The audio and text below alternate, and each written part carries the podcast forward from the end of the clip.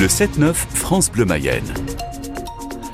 Bon réveil avec le journal de Marcelin Robin. Bonjour Marcelin. Bonjour Carole, bonjour à tous. Euh, De la grisaille toute la journée. Ah, c'est pas aujourd'hui que vous allez bronzer Marcelin. Entre les gouttes, vous profiterez d'un peu de luminosité. Nuages éclaircis, 10 degrés pour les maxis. Et la campagne est officiellement lancée pour les élections européennes du côté de la majorité présidentielle. La tête de liste, Valérie Ayé, a réservé son premier déplacement à la Mayenne, son département d'origine. Elle a visité hier matin une exploitation laitière bio à Chemeray-le-Roi en pleine crise agricole. L'occasion pour elle de rappeler l'importance de l'Union européenne pour l'agriculture française et de défendre le bilan de ses cinq années de mandat au Parlement européen. Moi, je veux pas qu'on oppose Europe et agriculture. La réalité, c'est que les agriculteurs et les agriculteurs français, ils ont besoin d'Europe. Un chiffre, 10 milliards d'euros. Chaque année, c'est 10 milliards d'euros d'argent européen qui vont en soutien des agriculteurs français. Ces 10 milliards d'euros, je me suis battue pour les obtenir au tout début du mandat. Je peux vous garantir que c'était pas une évidence. Pourtant, on les a obtenus. Donc ça, c'est cette réalité-là. Maintenant, J'entends les préoccupations du monde agricole, elles ont été évoquées aujourd'hui. Il y a des attentes au niveau national, il y a des attentes au niveau européen sur la réciprocité des normes et des produits qui arrivent sur notre marché européen, sur la simplification, sur euh, les revenus. Et on, est euh, à la manœuvre. Le président de la République a obtenu des annonces de la part de la présidente de la Commission très récemment. Maintenant, il faut qu'on s'engage sur des mesures structurelles.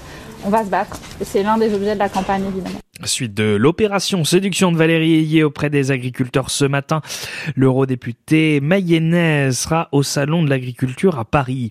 Là où Lactalis a été plusieurs fois visé par des manifestations, cette semaine, l'ambiance devrait être plus détendue pour le dernier week-end d'ouverture. Un accord a été conclu hier entre le géant mayennais et les producteurs de Lunel qui vendent à l'entreprise 60% du lait transformé par la société en France.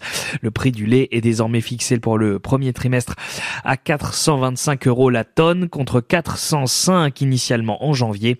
La médiation se poursuit entre les deux parties pour tendre vers une nouvelle formule de prix plus rémunératrice pour les éleveurs. Détail à lire sur francebleu.fr. Un dramatique incendie cette nuit près de Pré-en-Paille-Saint-Sanson. Une personne est décédée dans une maison à 5 allées du désert. Les pompiers ont été prévenus vers 3h30. Une trentaine de secours est toujours sur place.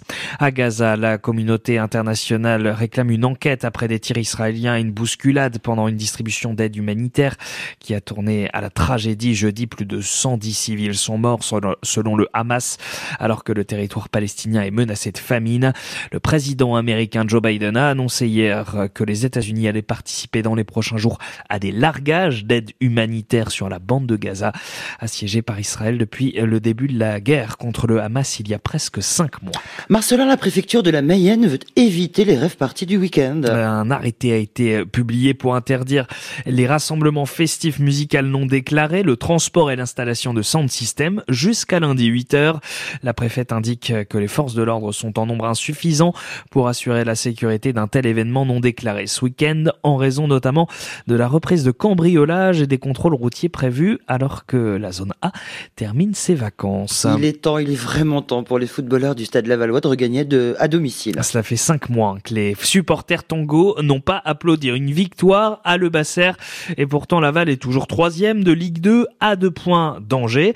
Pourquoi pas prendre provisoirement la place de Dauphin d'Auxerre ce soir en prenant trois points face à Amiens, dixième du championnat. Coup d'envoi à 19h avant match des 18h45 sur France Bleu Mayenne avec Franck Gauter, Thomas Vichard et notre consultant Ulrich Le Pen. Hier soir, l'AS Monaco et le Paris Saint-Germain ont fait un nul, 0-0 en ouverture de la 24e journée de Ligue 1. Chacune sa mi-temps, Monaco la première, le PSG aurait pu sombrer sans un grand Donnarumma dans les buts et Paris aurait pu finir par l'emporter au terme d'une deuxième mi-temps de bien meilleure qualité, mais sans Kylian Mbappé, la star du PSG est sortie à la pause, un remplacement qui fait beaucoup parler et le comportement du joueur aussi, Xavier Montferrand. La scène est lunaire. Au retour des vestiaires, Kylian Mbappé est en survêtement. Au lieu de s'asseoir sur le banc, il salue les supporters, fait un selfie avec une hôtesse et va s'installer en tribune à côté de sa mère, tout sourire. La sortie de Mbappé a surpris tout le monde, y compris ses adversaires, comme l'a dit Youssouf Fofana sur Prime Video. Oui, il faisait pas un, un mauvais match. Il aurait pu avoir des coups à jouer en deuxième mi-temps. Donc après, c'est le choix du coach. nous, on discute pas. Car ce n'était pas une précaution en vue de la Ligue des Champions mardi, mais bien un choix de la part de Luis Enrique. L'entraîneur du PSG persiste et signe. C'est ma décision à 100%. Je le répète, tôt ou tard, il faut que l'on s'habitue à jouer sans Kylian. Et c'est une décision que je prends car je pense, mais c'est mon avis, que c'est la meilleure pour l'équipe. Et l'entraîneur joint la parole aux actes. Kylian Mbappé n'a plus disputé un match en entier en Ligue 1 depuis déjà un mois. Mais l'entourage du joueur veut calmer le jeu et nous assure qu'il n'y a aucune polémique. Au programme en Ligue 1 ce, ce, aujourd'hui, Reims-Lille à 17h et puis Clermont-Marseille à 21h.